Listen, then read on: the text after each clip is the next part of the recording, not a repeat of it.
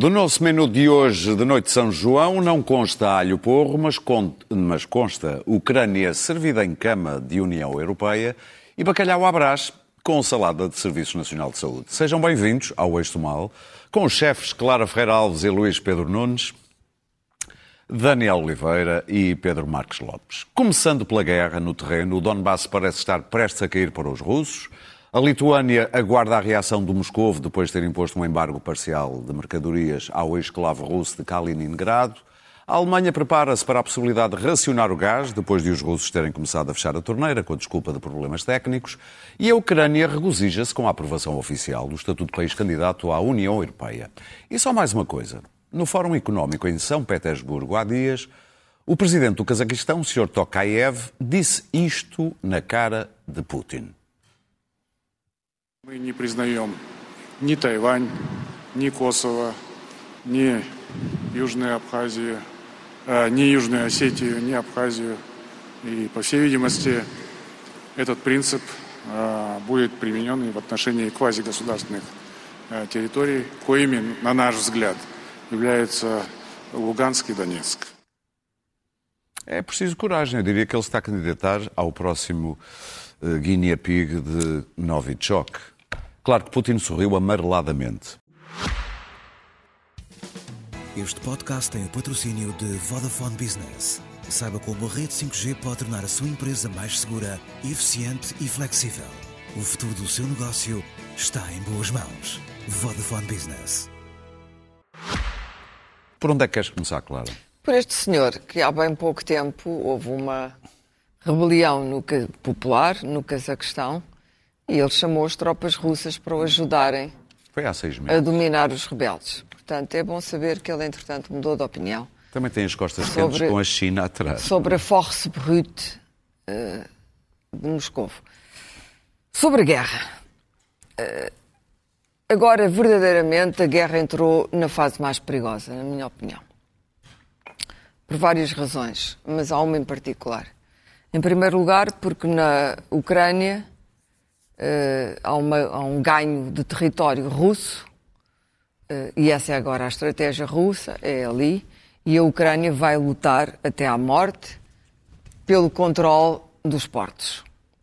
E vai ser esse o, o jogo do futuro, vai ser saber se a, se a Ucrânia consegue ou não o acesso ao mar. Nem falo de conversações de paz, porque isso neste momento está fora de questão, mas é saber se a, a Odessa vai ser importantíssimo e a política da terra queimada, evidentemente. O que está ali é, é- a de- a derramar sangue por cidades que já não existem, que estão incineradas. Eh, o- o- o- os dois povos que estão neste abraço mortal têm uma capacidade de sacrifício brutal. Portanto, eu não arrisco previsões, mas acho sinceramente que a Rússia não vai largar aquele território. O que quer que aconteça no futuro, aquele território, para mim, está perdido para a Ucrânia. Para a Rússia. Ah, hum? Está perdido para a Rússia. Não, não, o território de leste que, que, que Ok. está perdido para a Ucrânia. A Ucrânia fica sem aquele território. Pronto, ok, ok, A Ucrânia é que não os pode, a, a Ucrânia não pode deixar é que, aquele- que os portos sejam fiquem nas mãos da Rússia, porque senão a Ucrânia fica eh, não é diminuída, é, é mutilada. E, portanto, Paris- o- o- o país ficaria sem maneira de exportar, etc. Portanto, este vai ser o jogo. A segunda coisa é que eh, há o problema agora da Lituânia. E a Lituânia coloca o problema da NATO e da intervenção da NATO. Eu penso, eu, eu perguntei aqui a semana passada se nós tínhamos que decidir de uma vez por todas esta guerra se era existencial para toda a Europa ao mesmo tempo ou não era. E disse sempre aqueles países limítrofes da Rússia é uma guerra existencial, evidentemente, porque odeiam os russos, em primeiro lugar, a Polónia, todos os Estados Bálticos, etc. Mas depois, porque para eles é muito mais do que existencial. Eles querem que a NATO entre na guerra. Isto é a Terceira Guerra Mundial. Estamos a ficar próximos, é por isso que digo que eu- o- a fase mais perigosa da guerra entrou agora. Entramos nesse período porque eh, é provável que a Ucrânia sofra algumas perdas na sua frente eh, oriental e quanto mais perdas sofrer, mais radicalização é. É normal, é- acontece em todas as guerras. Só que agora a Lituânia resolveu, há um enclave uh, que não faz sentido nenhum, É um esclavo, neste caso. é um, é um esclavo, mas é um enclave, mas foi negociado em Potsdam pelas potências a seguir à Segunda Guerra Mundial. Era a antiga e prussiana Königsberg, era alemã, era, era um território alemão e passou a ser um território russo. Porquê? Porque os senhores, primeiro Churchill e depois Clement Attlee, Truman e Stalin, na Conferência de Potsdam, que durou bastante tempo, começou no mês, mas foi-se arrastando, eh, resolveram entregar. Não esqueçamos que a Rússia foi um dos vencedores eh, do nazismo e, sobretudo, o grande vencedor da Frente Oriental, e, portanto, resolveram dar à Rússia eh, eh, Königsberg, que ficou a chamar-se Kaliningrado. Kaliningrado está ensanduichado, digamos assim, entre a Lituânia, A a Polónia. Polónia, ou seja, a Rússia, para chegar lá, tem que atravessar território lituano.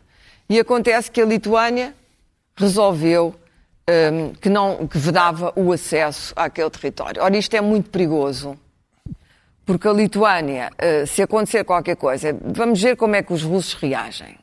Eu, por exemplo, acho que a entrada de- da candidatura da, da Ucrânia não os impressionou particularmente, porque eles sabem que isto é um processo burocrático que demora décadas, se for preciso. Mas acho que isto para os russos vai ser mais complicado, porque há russos naquele território e há gente que precisa de ser abastecida e, portanto, isso pode desencadear um ato eh, eh, da parte dos russos eh, diferente daqueles que temos visto até agora. E isto pode ser Sarajevo. Isto pode ser Sarajevo. E esperemos que não seja. Sarajevo Da primeira. da Primeira Guerra Mundial. Sim. Pronto, o arquiduque foi assassinado em Franz Sarajevo. Ferdinand. Se acontecer aqui qualquer coisa na Lituânia e os Estados Bálticos e a própria Ucrânia, a Ucrânia porque está nitidamente a perder a guerra na frente oriental, não quer perder território e, portanto, sabe que a única maneira de vencer os exércitos russos é a NATO entrar no jogo. E a NATO, porque diz se algum país pertence, que pertence à NATO for atacado ou vi- violado no seu território, digamos assim, É dos tratados. a NATO intervém. Sim, é e, portanto, temos aqui uma situação potencialmente, as pessoas provavelmente não estão a ligar muito a isto, não sabem onde é que fica Kaliningrado, tudo isto, Sarajevo também não era nada importante, o arquiduque Fernando também não era muito importante, mas a partir daí... Bom, e então, quando estamos a falar da intervenção da NATO, eu acho que o Stoltenberg é um maníaco, já o escrevi, volto a escrever e volto a dizer, é um maníaco, é um, é um narcisista, belicista, perigoso, não está sozinho, e na América, neste momento, ninguém discute a Ucrânia. Para já, porque a Europa é inexistente nos noticiários americanos, e em segundo lugar, porque a América tem um problema interno gravíssimo e está nas audiências do 6 de janeiro. Ou seja, está a tentar eh, eh, controlar a democracia americana. Portanto, se formos ver os jornais americanos, o tema principal não é a guerra, isso é agora um problema da Europa. E a Europa tem que decidir o que é que quer. Muito bem. E não há plano. Até aqui não tem havido plano. Vamos lá ver. Uma terceira guerra mundial significa que a NATO, que tem um exército poderosíssimo, vai defrontar uma potência nuclear. Isto muda completamente as regras do jogo. Em segundo lugar, porque os ingleses, por puras razões de sobrevivência política de histórias, um senhor chamado Chris Evans, que é o editorialista e o diretor do Telegraph, o Telegraph é o grande jornal sério que apoia os histórias, os conservadores, vem do Daily Mail, este senhor vem do Daily Mail, portanto, daquele núcleo Murdoch eh, eh, que potenciou e apoiou todo este governo de Boris Johnson, escreveu um editorial a dizer o Reino Unido tem que se preparar para entrar em guerra com a Rússia. Ora, nós já vimos isto no Iraque, eu já vi esta conversa. Exatamente esta conversa no Iraque. Já não tem a ver com o ser o púdulo dos americanos, coisa que Tony Blair foi atrás. Tem a ver depois com os grandes princípios belicistas do. Império Inglês, que é nós não podemos perder a face contra a Rússia. Nós temos que exterminar a Rússia, liquidar a Rússia, não é humilhar, Muito bem. diminuir a Rússia, dar cabo da Rússia, etc. Pedro? Vou só terminar. Os líderes europeus não sabem, nem Macron, nem Scholz, que são os principais, não sabem como responder a isto. Scholz diz uma coisa hoje e diz outra amanhã. Num dia diz, não, não se pode mais negociar com a Rússia. No dia seguinte diz, é preciso fazer a paz, porque entretanto não vai ter gás no inverno. Aliás, não vai ter gás e não vai ter outras coisas. Isto, o inverno vai ser tremendo. E, portanto, eu pergunto, qual é o papel da Europa se os republicanos ganharem primeiras midterm, as eleições intercalares e depois a presidência, uh, se a Rússia continuar a ganhar território e não desistir da guerra, e se acontece um episódio qualquer ali naquela região, Polónia, Bálticos, etc., que estão mortos por envolver a NATO no conflito, porque sabem, precisam desse grande exército, eu pergunto qual vai ser a posição europeia nisto e se isto foi pensado. Porque o que vem aí, sinceramente, eu às vezes, eu hoje senti-me um, um, pouco, há uns escritos, deixa-me só terminar, da Virginia Woolf, antes claro. da Segunda Guerra Mundial, a Virginia Woolf começou a ficar muito deprimida e depois matou-se. A Segunda Guerra Mundial, ela começou a ver o que ia acontecer. Sim. E o que ia acontecer? Ela, ela percebeu antes o, o, enorme tragédia que se ia abater sobre a Europa. E isso deu-lhe uma depressão terrível. E eu começo a perceber, não sou a Virginia Woolf, não estou a comparar. Nós precisamos de ti aqui, Clara. Não, não sou a Virginia Woolf, mas acho que nós corremos grandes riscos de ficarmos envolvidos num conflito absolutamente incontrolável. Bom, eu ia começar por, eh, por dizer que eh, esta semana saiu um livro bastante interessante, que foi uma edição revista e, e aumentada e comentada dos últimos acontecimentos do Bernardo de Pires Lima, que é o Putinlândia, e que, e que esse livro já foi publicado há uns tempos e, curiosamente, uh, uh, aquilo estava ao alcance, como, coitado, o Bernardo é português, não tem o impacto internacional, bem entendido, mas é muito interessante verificar que, que o que era Putin e, o que, e quais são os objetivos já estava ali bem chapado. E ele tem, ele acaba, pelo menos na última fase, tem uma frase muito interessante que era que, que dizia que, que o futuro da Ucrânia acabará por definir o nosso destino coletivo. Ou seja, se vai ser democrático e livre ou totalitário e, e obscuro. Eu concordo a 100% com isto, e, mas nós temos sempre aquele problema que nós já aqui debatemos variedíssimas vezes e mais vezes vamos debater, que é quando chegar uh, quando chegarem as grandes dificuldades, quando chegarem as crises, quando chegar provavelmente a fome, qual é que vai ser a reação dos povos? Particularmente dos povos europeus. Eu já lá vou também, porque a questão dos povos europeus é bastante interessante, ligada a um artigo que eu li no Guardian, que o Luís Pedro mandou e que é extraordinariamente interessante, do Zizek, mas o, e, e, e, pegando nos povos europeus, também saiu esta semana um estudo sobre o que é que os povos europeus andam a achar da União Europeia. Já vivendo muitas dificuldades. E por estranho que pareça, nunca o apoio à União Europeia foi tão grande desde 2007 quanto é hoje. Mas mais importante, na minha opinião, é que 80% dos europeus apoiam as sanções económicas e até acham que elas têm de ser reforçadas. E isto para mim é muito importante, porque o que está em jogo, eu já disse mais do que uma vez aqui, é uh, a defesa da Europa como espaço. Quando, quando a Clara, quando a Clara, não sei, espero que sim, porque no momento em que ele acabar, e, e chega, até posso pôr o gancho para o Zizek, porque o artigo é muito interessante, porque deixo coisas que eu subscrevo a 300% e outras que me deixaram a pensar. E uma delas é essa que eu subscrevo, e já aqui o disse, no momento em que os europeus acharem que se pode prescindir da Ucrânia, ou que a Ucrânia pode prescindir de partes do território, os europeus desistiram da Europa. E nessa altura, e era o que o Daniel pensava que eu não ia dizer, passa a ser de facto um conflito entre os Estados Unidos e a, e a Rússia, que com o território não é nada. Quando é com, só, o território, com o território dentro do território europeu. Eu não acho que seja de todo. Eu não, não, acho, eu não estou a dizer que é. Eu não, não, estou a dizer que é só, mas também. também. Isso é seguro. Não acho que seja é. de todo. Eu acho que neste momento o que está a acontecer pode ser, é o que eu estou a dizer, pode ser um conflito entre os Estados Unidos e a Rússia no momento em que os, os europeus desistirem. E o momento da desistência é que faz com que a Europa sucumba. Portanto, quando eu digo, salvo a, a palavra da, da Clara, era existencial, se isto é uma, uma questão existencial para a própria Europa... Não, não é minha. É não, não, não, de acordo, com tu, que tu disseste, que tu citaste. É, de facto, uma guerra existencial.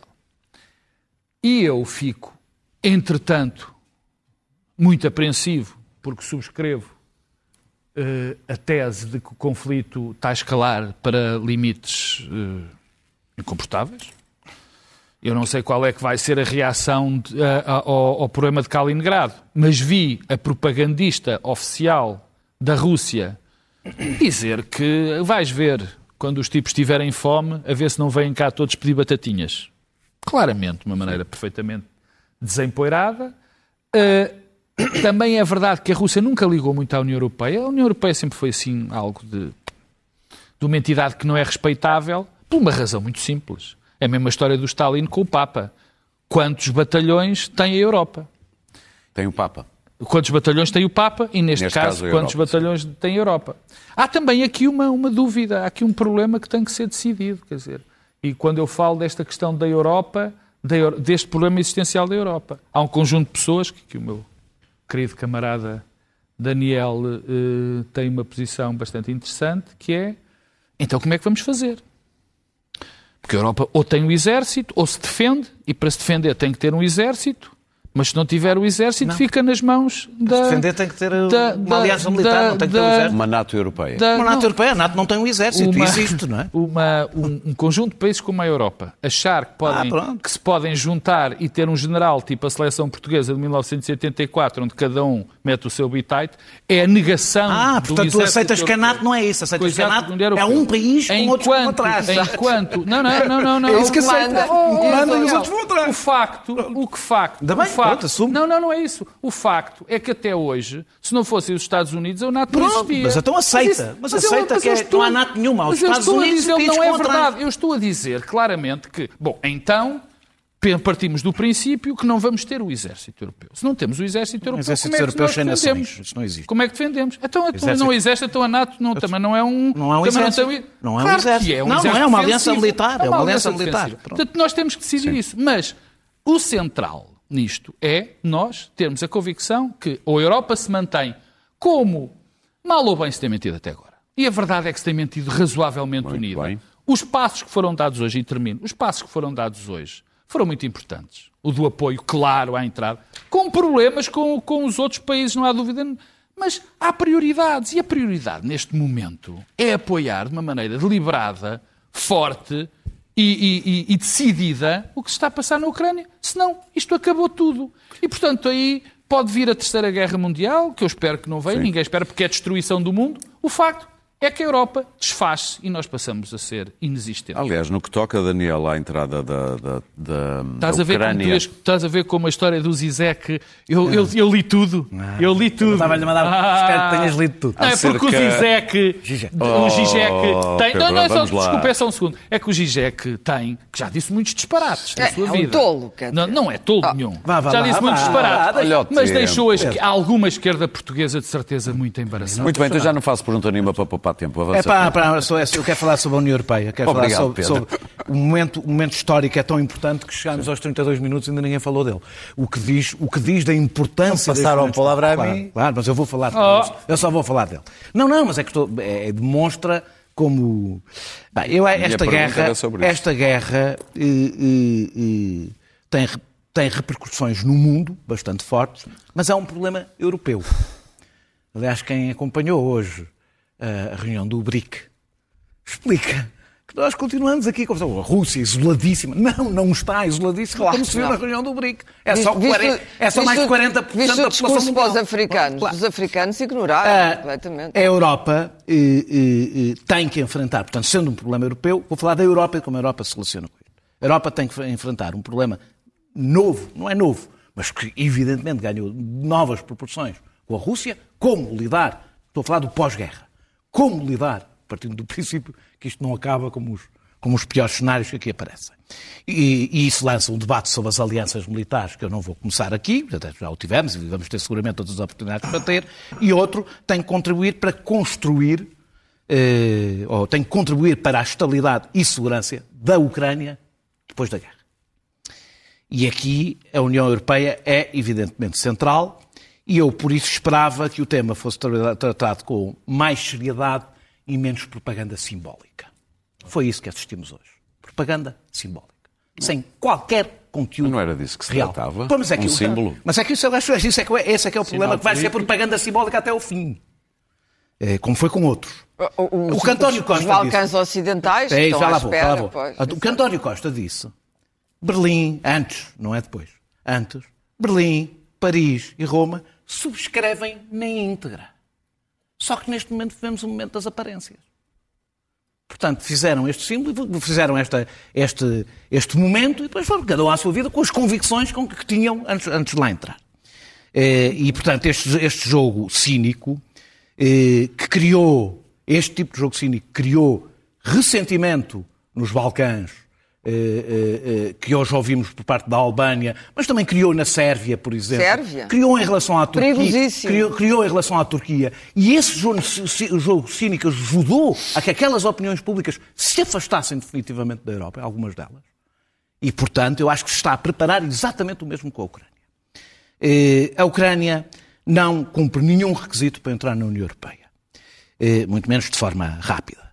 Eh, Já deixo de fora o ser um país que provavelmente pode vir a ter partes do território ocupado, que vai estar dizimado e que tem que ser reconstruído. Eu já, eu já vou retirar a parte que é posterior ao começo da guerra. Corrupção.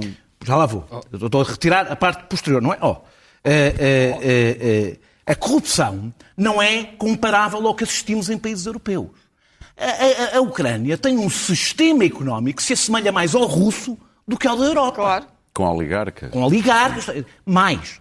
Os, há um ano. Dependente do petróleo Há e um, do ano, gás russo. há um ano, os auditores da- em setembro da, da- União Europeia foram, foram a, estiveram a fazer exatamente a análise por causa, por causa desta candidatura e disseram que tinha sido de facto aprovadas leis, mas por intervenção do governo, deste governo, não foi do anterior, deste governo, eh, no sistema, eh, nos tribunais, pura e simplesmente as, as leis foram, eh, estas leis foram sabotadas. Eh, a- por outro lado, a Ucrânia nunca foi uma democracia ao estilo europeu. Eu sei que isto é muito impopular dizer hoje, mas é verdade. Nunca foi. Nunca desde a sua independência, eh, golpes, ilegalização de partidos, não estou a falar de nada do que Continua. aconteceu durante a guerra. Continua. Eh, encerramento de órgãos de comunicação social, prisão de... de- de- de- de- isto, Portanto? isto, isto do presidente, Mas tem- ora pró-russos, ora pró-ci- Mas ora tem feito um caminho. Não fez nenhum caminho Achas até a eleição do, do, E do oligarcas- Zelensky. Sim. Mas a eleição do Zelensky foi há dois Daniel, anos. não é? oligarcas, oligarcas a, a financiarem Portanto- partidos. portanto, portanto, isto é uma luta entre Não, oligarcas oligarcas, e desculpa, países. mas tem que a ser Daniel dito. falar. Há batalhões nazis na, na. Oh, claro. não é a desanificação. Claro, portanto, está uma batalha entre dois, Ah, duas, vocês duas alas da direita. é Vocês isso? falaram É bastante. Clara e Daniel, a Clara e Pedro. a... Eu sei, mas vocês já falaram bastante. Daniel com... financiados por oligarcas. Vamos ouvir Daniel.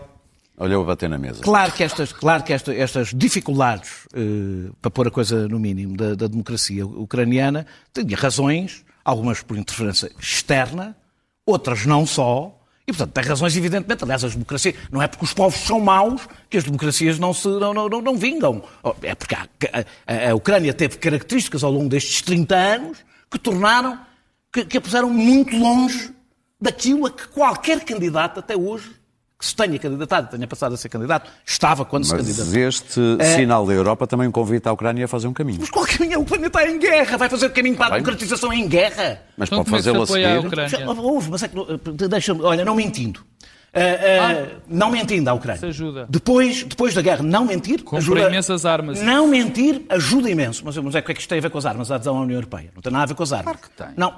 A adesão Claro à tem, União porque Europeia. ficas num espaço, Opa, oh, oh, Daniel. eu- Muito bem, Daniel. Isso é vencer a guerra? A União Europeia vai Não é entrar- ajudar. A a União Europeia, a Ucrânia vai entrar na União Europeia antes de vencer Mas antes isso da ajuda, terminar. Daniel. Não, estamos a falar do convite à União Europeia, à, à- Ucrânia. Tá Não, bem, mas isso é um sinal político que ajuda, é isso que eu estou a ajuda, dá responder. armas, o sinal político. Não, então pronto, Pedro. Claro que ajuda. Depois da guerra, a Ucrânia não vai estar melhor. Vai ter armas pelo país inteiro Mui- muitas. e com a extrema-direita bastante forte. Eh, E armado. Nós, com a Hungria, com a Polónia, com a Bulgária e com a Roménia, por razões diferentes, num política, noutro tem a ver com a corrupção, percebemos que não é depois da adesão, da, da adesão dos países que estas coisas eh, se resolvem. Eh, a Ucrânia tem 44 milhões de habitantes. As suas fragilidades, se entrar na União Europeia sem estar em condições de o fazer, serão transferidas para as instituições europeias. Com, estamos a falar de uma Europa que não consegue sequer resolver a questão da Hungria, que é bastante mais simples do que a que herdaria eh, com a Ucrânia. Eh, mais, a Ucrânia exporta 20 mil milhões de produtos agrícolas. Eh, eh, precisará, bom, e voltará a exportar, precisará de milhares de milhões de subsídios, demorará décadas até mexer na PAC, que é só a coisa mais sensível que existe na União Europeia. Portanto, os franceses e os alemães estão a mentir à Ucrânia quando dizem que ela entrará rapidamente. para terminar. O que é que eu digo? Portanto, o que, é, o que é que se faz? Eu digo o que é que se faz. Um, apoia-se a Ucrânia, estou a falar do pós-guerra, apoia-se a Ucrânia com acordos comerciais fortes, apoia-se a Ucrânia na reconstrução, não se fazem promessas de adesão que ou são mentira ou, se não forem mentira, serão um suicídio institucional por parte do projeto europeu que agora está toda a gente, está toda a gente muito unida, está preso com arames desde 2000, que está preso com arames. Muito bem. E era bom termos aprendido alguma coisa dos erros que foram cometidos no passado e não voltá-los a cometer com a Ucrânia. Como disse muito bem António Costa, se cometermos o mesmo erro que cometemos com os albaneses, é multiplicar por 44 milhões. Luís Pedro Nunes, finalmente. Olá. É muito peço maior que o erro dos albaneses. Ah, Não, não eu foste tenho alguma dificuldade sempre em, tentar perceber qual é o plano. Não, não- não percebo bem qual é o plano. Eu hoje vi ah, uma, uma alegria, uma, uma satisfação na- na- dos líderes europeus por terem dado um convite, um convite para pertencer a uma, uma pré-antecâmara a algo que poderá acontecer dentro de 30 anos à Ucrânia, eventualmente. Quando eles já todos estiverem fora de. estiverem reformados nas suas casas de campo, nas suas dachas europeias, ali em Melides. Ahm, e, e, de facto, ah, perguntei-me: o plano europeu é aborrecer o Sr. Putin fazendo um convite à Ucrânia para, para, para pertencer à União Europeia daqui a umas décadas, que eu acho que deixou o, o Putin ah, chateadíssimo. É este o plano? Porque nós estamos um pouco embrenhados na nossa própria propaganda e sem, sem olhar para o que está a passar. O que é que a Rússia está a fazer? A Rússia, o Lavrov está, está, com, com- está no Irão. O, o, Eles têm um plano. o chinês, o um chinês, plano, Ah, isso claramente. o chinês E é sempre veio, o mesmo. o chinês Oh, veio claro. pela primeira vez criticar a Europa publicamente a falar que ah, as sanções ah, ah, a criticar as sanções da Europa à Rússia publicamente a primeira vez. Putin aliou-se aos, aos, ao BRICS e veio-lhes dar aquele, aquela importância que, que, que os países como a- e, e as promessas de, de- de- do mercado e de petróleo barato que, que a Índia, por exemplo, anseia e, e está, está a beneficiar. E nós estamos, estamos só a ver aqui uma coisa que é, vamos, estamos a dar um cartão de acesso ao lobby onde pode ficar ali uma, uma série de anos a Ucrânia. É este o plano? Porque o que eu tenho visto dos planos, aí, ah, há certos planos que parecem, parecem grandes planos. Havia uma coisa que era o Black, Black, Black Heather, em que havia um que o assistente do Black Heather dizia que tinha sempre um cunning plan que metia, metia nabos. a comer- Turnips. Sim, isto é sempre cunning plans. Porque depois não, que não resultam. O plano do, do- do- da, da ilha, ibé- da exceção ibérica de- de- da eletricidade, ah, que o Sanchez e o Costa andaram os dois a, a dizer que eles é que tinham tido a ideia. Ah, foi o maior flop que alguma vez se viu. Hoje já foi anunciado na imprensa espanhola que acabou. Foi baixar a eletricidade só na Europa. O que é que aconteceu? Os franceses vieram, compraram a eletricidade, levaram em carrinhas para, para o outro lado da- da- da- dos Alpes. Ah, ah, Quer dizer, não perceberam que ao baixar a, eletricidade na Europa, a França podia vir cá comprá-la mais barata. E, portanto, aquilo durante a noite a, comprar, a aumentar os preços e acabou-se a exceção europeia do, do- da, da, Ibérica, da- ibérica. a exceção- a Dois exceção géneros. ibérica. Os dois géneros. Ah, ah, e, e a Espanha já está a pensar que talvez então vão baixar o IVA para ver se conseguem baixar o, o preço, o preço da energia. Mas, mas são estes os planos, mas ninguém pensa das consequências dos planos. Ah, eu, eu do outro lado vejo, vejo, vejo a Rússia que está a criar uma aliança ah, cada vez mais, mais, mais, mais, mais poderosa. O Irão, ao aliar-se ao Irão, é uma, quer dizer, é uma coisa tremenda. A China, a, a- a Índia, vamos ter um bloco Irão, China, Índia, a Rússia contra, contra a Europa. Os Estados Unidos ah, estão, quando dizem que é uma guerra dos Estados Unidos, dizer, eu estou a ver a quantidade, os republicanos, há uma parte dos republicanos que estão lentamente a mudar uh, para, para um discurso Oh, pro, muito pro, pro já, Putin. desde o Pro. Putin. A Fox News está Foram que neste momento que neste momento não passa uma única, uma única notícia do, lá da- do- do- do- da- das audiências do, do- do- do ataque ao Capitólio, não passa uma única notícia, está a começar a questionar a- a- esta coisa da- do, do apoio à Ucrânia. Ao fim de 100 dias de guerra, ou 113 ou 114, já há efeitos políticos em vários, em vários governos europeus. A Bulgária, a Itália está, está, está, está a correr mal. As eleições em França, houve impacto da questão ucraniana. Ah, e, pró-putinista e- que até teve um e, bom e, a, e a resultado. senhora, a senhora Le Pen, que é pró-putinista, teve, teve, teve resultados. Não foi só Nós- o Pen, foi pró-putinista. Ah, ah, É verdade? Não é nada. nós, Claro que nós, nós, nós tivemos a sorte de ter uma crise política antes da guerra. Belanchon não é pró-Putin. Nós, nós tivemos a sorte de ter uma crise política antes da guerra, porque se neste momento tivéssemos uma geringonça, ah, estávamos a ter uma crise política. Como é que tínhamos um PS ah, na NATO e na Europa, apoiados por um PC e pela Catarina Martins e pelo Jerónimo? Neste momento estávamos a ter a crise política que tivemos há uns meses. Olha, ah, António Costa é sempre uma pessoa que vê muito à frente. esquerda agora já Ah, não é. ah, Mas, mas seria, esta- estaria a levantar questões Ah, pertinentes contra a guerra e a favor da paz e, e contra a ira das armas, porque a, a- depois a muita paz, gente- a, a paz far, far-se-ia depois. de alguma forma sem, sem armas. E eu acho que isto está para, está para continuar. Acho que ah, ah, ah, a Ucrânia, estamos aqui semana a semana a, a falar e a Ucrânia a ser destruída. E, e- e- e eu acho que isto não é um plano. Não há plano. Não há Muito plano. Vamos avançar?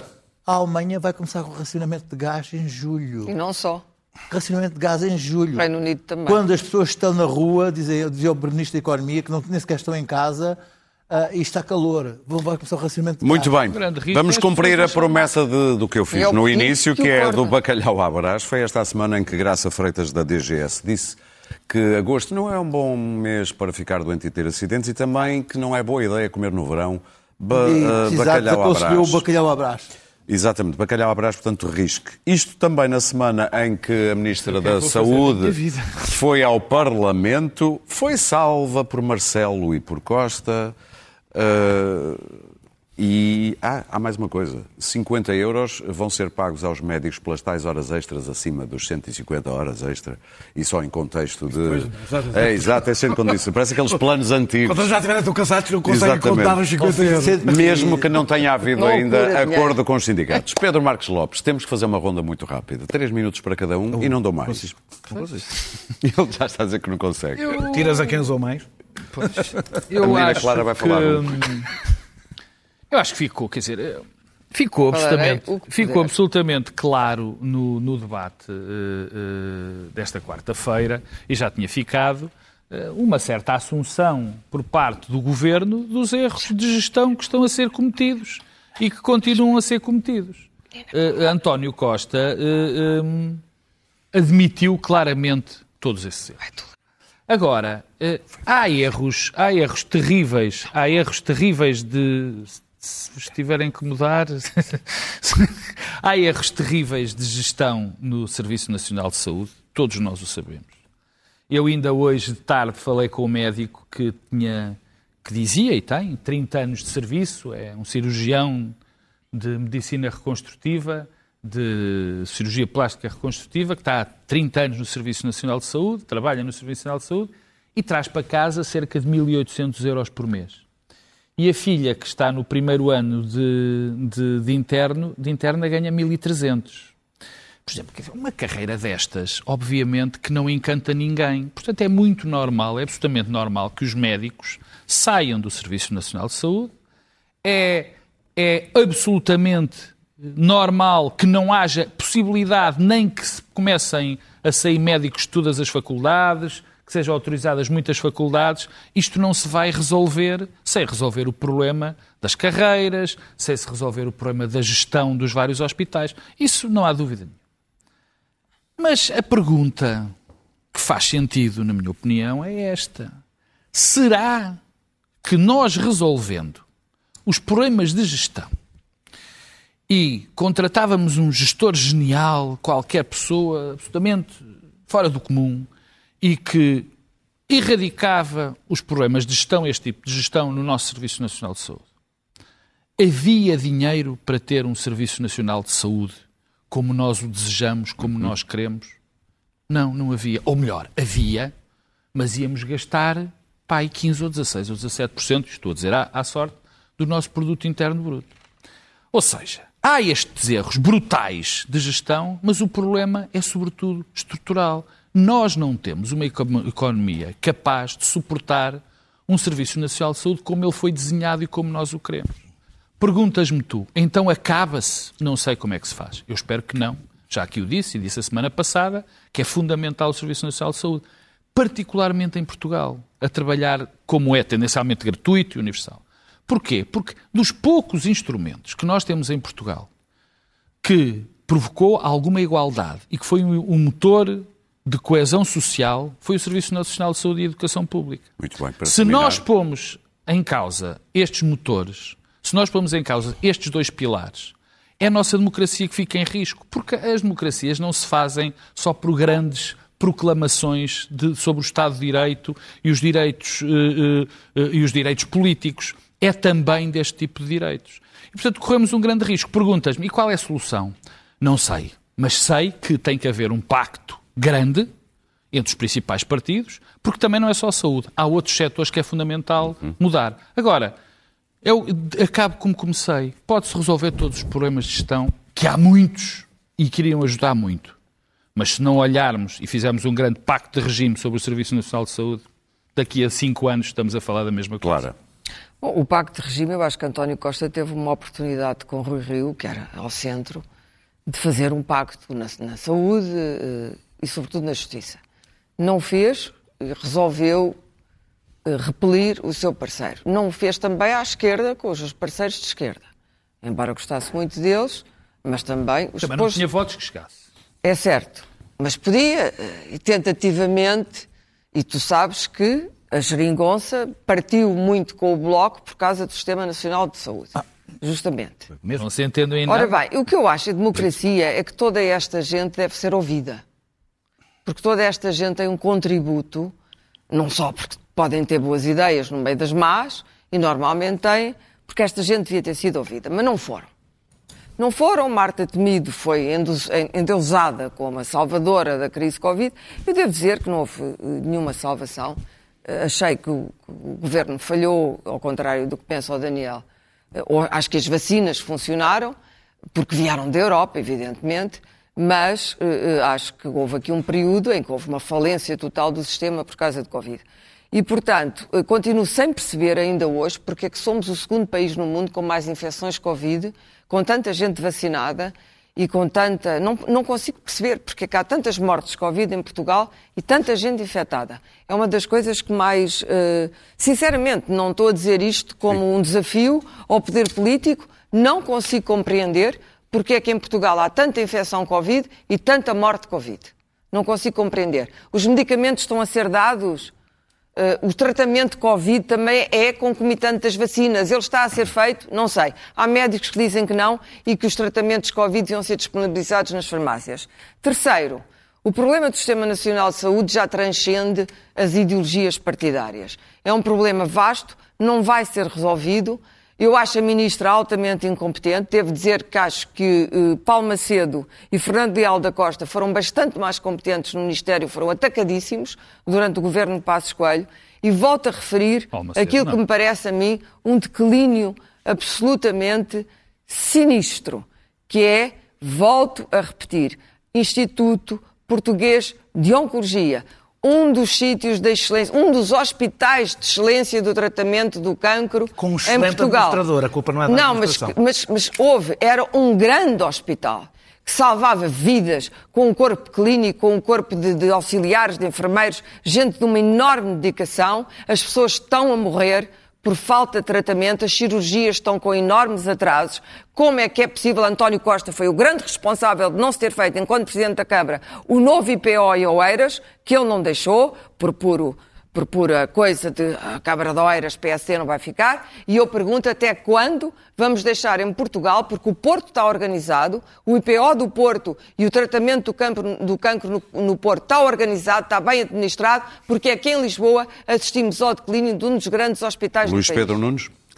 Bom, uh, eu acho que há, terei percebido mal, mas eu vi o debate... Um o Primeiro-Ministro não assumiu falhas, eh, não assumiu as culpas por falhas do sistema, assumiu culpas por estas falhas recentes destes fins de semana. Não, eu não vejo, Nós eu não vi, ler. Hã? Nós sabemos ler, Luís. Não, não vi, não vi António Costa uh, a assumir uh, culpas por falhas no sistema, falhas uh, conjunturais, não foram falhas estruturais. António Costa não é o homem de, de assumir. E foi uma coisa pareceu um ato cavalheiresco dar a, dar a, dar a, dar a mão à ministra. Foi nitidamente. razões, foi sei. nitidamente, foi nitidamente. Porque, agora, foi uma coisa que ele veio falar que, que- Porque, atenção, que os médicos têm direito a passar lá os seus fins de semana e as suas folgas e tal. Não culpem os médicos, coitados. Portanto, ele estava a falar aqui de um caso muito específico. Porque António Costa não é pessoa de. Aliás, ele foi, foi, foi, foi colocando as coisas. Ele chegou a a, a, a culpa é do Passos. Porque ele, ali um momento que ele voltou a dizer que já tinha não sei quantos médicos desde que era ministro, Essa é a parte insuportável do discurso. a, a é parte que era primeiro-ministro, já tinha não sei quantos mais mil médicos, não sei quantos... E depois lá chegou a culpa do Passos. Portanto, eu o que vi foi ele dizer que a culpa era do Passos. Agora, olhando para aquela bancada, aquele primeiro debate deste, desta nova legislatura, eu digo uma coisa, eu não vi, não, não foi a coisa mais confrangedora da minha vida de assistente como debates, porque aquilo é, é de uma tristeza, da- não só as bancadas de deputados, como a relação de, de- de- de arrogância e desprezo que o Primeiro-Ministro tem com, com, com, com as bancadas, todas elas. Sim. A do Chega, enfim, é o que é. O, o PSD. enfim, Não existe. O PSD não precisa, fala sozinho e senta-se e ele. eh, Porque o PSD. Eu, eu acho que nem sequer percebi se fez alguma pergunta ou não. Ou não. Aquilo, houve ali uma- um momento em que o PSD falou qualquer coisa sobre o Sistema Nacional de Saúde e, e seguiu. O PS consegue ter ah, dois dos engraxadores mais, mais fabulosos que eu alguma vez vi. Eu nunca vi. Nunca vi uma coisa. O- o- o- as, as duas, os, dois, os dois cabeças de, de cartaz do PS é o Eurico Dias Brilhante. Brilhante dia! Não, Brilhante Dias e, e o João. João epá, eu, eu, eu quando, eu quando morrer gostava de ter aquele tipo a fazer o meu. O meu, É o aquele meu- é espetacular. João, João, era o tipo da da juventude socialista. é. Pá, ah, João, o tipo olha para o primeiro-ministro e baba-se todo e faz assim. Ele é incrível. É é, é confrangedor, como ele diz, senhor primeiro-ministro, ai, ai, que ele é tão giro. Tão... Daniel. Mas Calma, calma, calma, calma, calma, calma. Agora, o, o- antagonismo que há entre, o- entre o Costa e a, e a Catarina é, é bradar. Porque, porque a Catarina agora também quer ser de protesto novamente, mas já perdeu um bocado, perdeu-lhe o jeito. Que até o próprio, Neste- o pró- o neste tema tem o- o- o próprio- o- Até o próprio Costa diz assim, você quer ser protesto, mas só já sabe gritar. E o, o, o, o Jerónimo está com uma ucranita crónica aqui da, na, na- na zona da Anca, também não, não, não tem uma coisa. Agora deixa-me dizer uma coisa. Isto está, depois tem um país lindo, a- temos um país extraordinário. Só esta semana, a questão do CEF e do fim de semana mal explicado dos 3 mil pessoas que não, não, não foi chamado de reforço e que, pelos vistos, foi deliberado. A greve dos pilotos. É preciso que os pilotos saibam que não há um português com eles. Não há um português com eles. Desde o criador Daniel. de vacas lá de cima ao pescador lá de baixo que lhes estão a pagar os ordenados. Muito bem. Vamos ouvir Não Daniel. há um português com eles. Um português.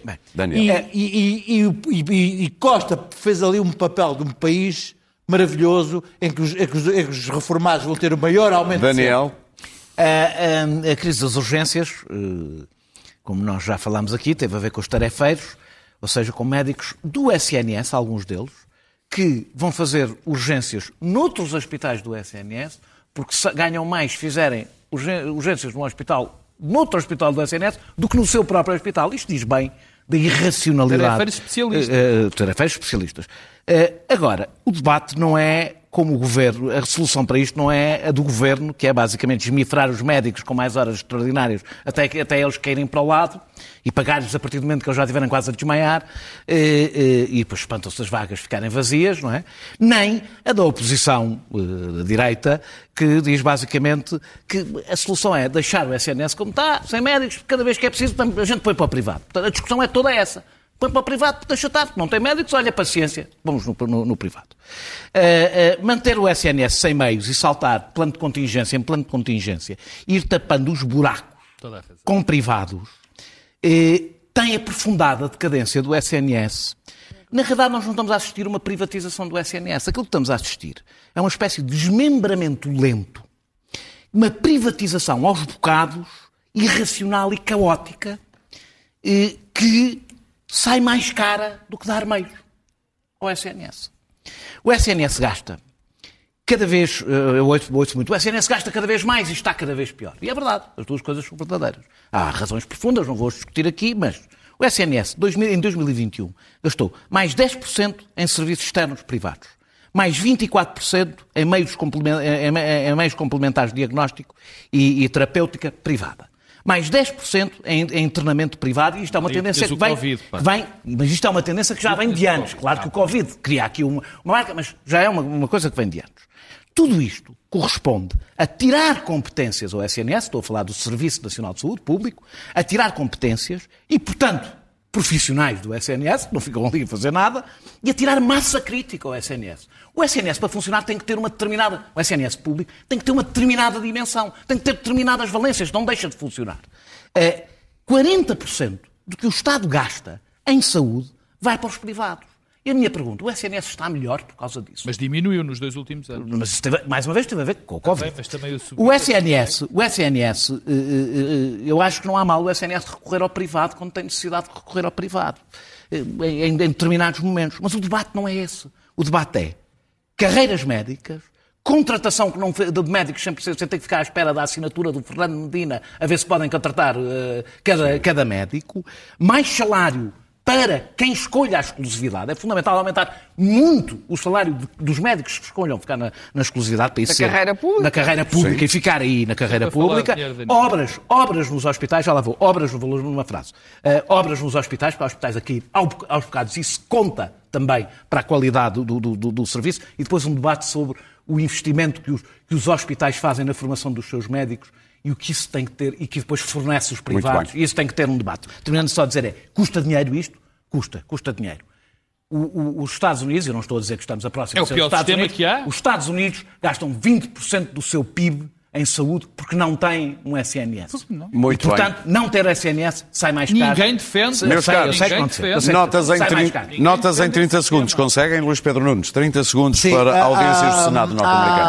A, a, a audiência do Senado norte-americano sobre sobre o ataque ao Capitólio. Tem havido depoimentos uh, e, e vídeos e coisas perfeitamente extraordinárias. Há metade do país que não está a assistir a, a este debate porque, por simplesmente, a Fox News e as, e as outras uh, cadeias locais uh, da, de, da, direita trampiana não passam um único uh, soundbite. Eu vi um, um depoimento muito uh, impressionante de um senhor chamado Rusty Bowers, que é o, o speaker da, da, casa, da, da Câmara do, do, do, do, Arizona, que é um republicano, em que fala sobre os, os 20 mil mails ameaçadores, sobre tudo o que passou, a filha estava a morrer, tinha, punham, punham megafones à porta de casa para pressionar, para o ofender.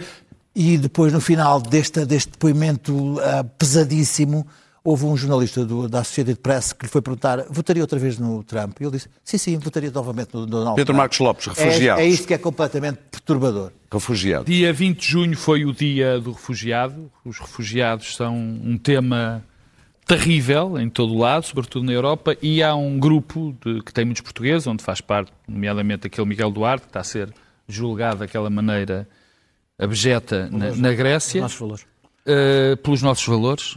Pelos Eu nossos sim. valores.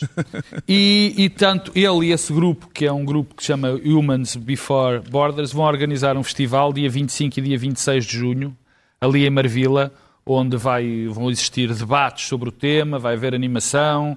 Eh, eh, vale muito a pena apoiar esta gente, vale muito a pena este tipo de acontecimentos, porque se há luta civilizacional que nós devemos ter como europeus, nós que defendemos o nosso modo de vida e os valores e que não gostamos de ditadores e fascistas que invadem outros locais. Daniel, nem pessoas que é mandam muito para o Ruanda. importante. Daniel, ordens profissionais? Dos Profissionais está, está- está- vai começar um debate eh, sobre mudanças legislativas. O cooperativismo é a doença nacional, é maior- uma das maiores doenças nacionais e o símbolo disso são 20 ordens profissionais, já foram 7.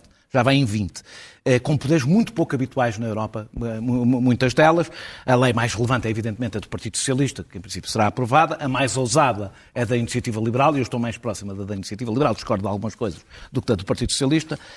Enganaste. dar mais. Dar, ah, o que temos estado a fazer é dar, dar poderes de fiscalização, que são poderes do Estado, dar poderes de seleção, formação e avaliação, que são poderes das universidades, dar poderes, de representação, que são poderes dos sindicatos, estamos a criar um e, e, da- dar poderes de definição de prioridades políticas que são dos governos. Estamos a criar autênticos Frankensteins políticos e está na altura de pôr fim a um Estado corporativo que Muito está bem. a crescer em Portugal e que, impõe, aliás, impede algumas mudanças fundamentais. À Drugs and Trafficking da Al É, Jazeera. é uma série em vários episódios da Al Jazeera, eh, creio que foram emitidos dois, chama-se Drugs and Trafficking, Politics and Power, portanto, droga e tráfico de droga, política e poder, em que eh, o tráfico de droga é uma coisa com a qual nós vivemos e nascemos, mas não percebemos bem como é que isto tudo começou.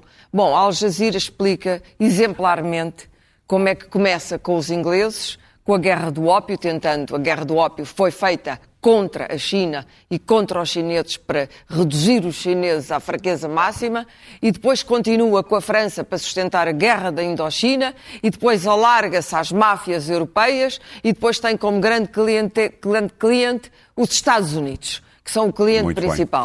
E aí Clara. percebemos como este mundo foi inventado, como os narcos e os cartéis nasceram disto, mas na verdade foram as potências e os impérios que inventaram o tráfico e o Muito consumo bem. de droga. Drugs and Trafficking na Al Drugs and Jazeera. trafficking, Al Jazeera. E eu agora pergunto à realização, ainda há 30 segundinhos para o nosso vídeo? Sim, pode ser. Boa. Lu... Laurinda Alves na Assembleia Municipal de Lisboa esta semana. Ela é vereadora independente eh, para os, eh, para o, com o dos direitos humanos e também sociais. Eh, disse isto a propósito de uns bilhetes do Rock in Rio para sem-abrigo. Sr. Deputado, queria só lembrar que o Rock in Rio, a organização do Rock in Rio fez um convite a propósito do Dia do Refugiado e, portanto, convidou-nos a convidar os refugiados. Portanto, foi um convite direto e não uma distribuição de bilhetes para nós darmos na área social, porque aí teríamos muitas pessoas a quem dar e gostariam de pedir. Por acaso, nós pensámos e pedimos para as pessoas em situação de sem-abrigo, mas eh, também ficava ali eh, complicado, eh, nomeadamente porque há situações de consumos e que poderíamos estar a potenciar, e portanto há que ter cuidado e preservar muito estas pessoas e protegê-las muito, e, portanto é complexo. É como alguém dizia, é, é um tratado. É como alguém dizia no Twitter, é, também não lhes deem doces por causa da diabetes. Nós voltamos na próxima quinta-feira. Até lá.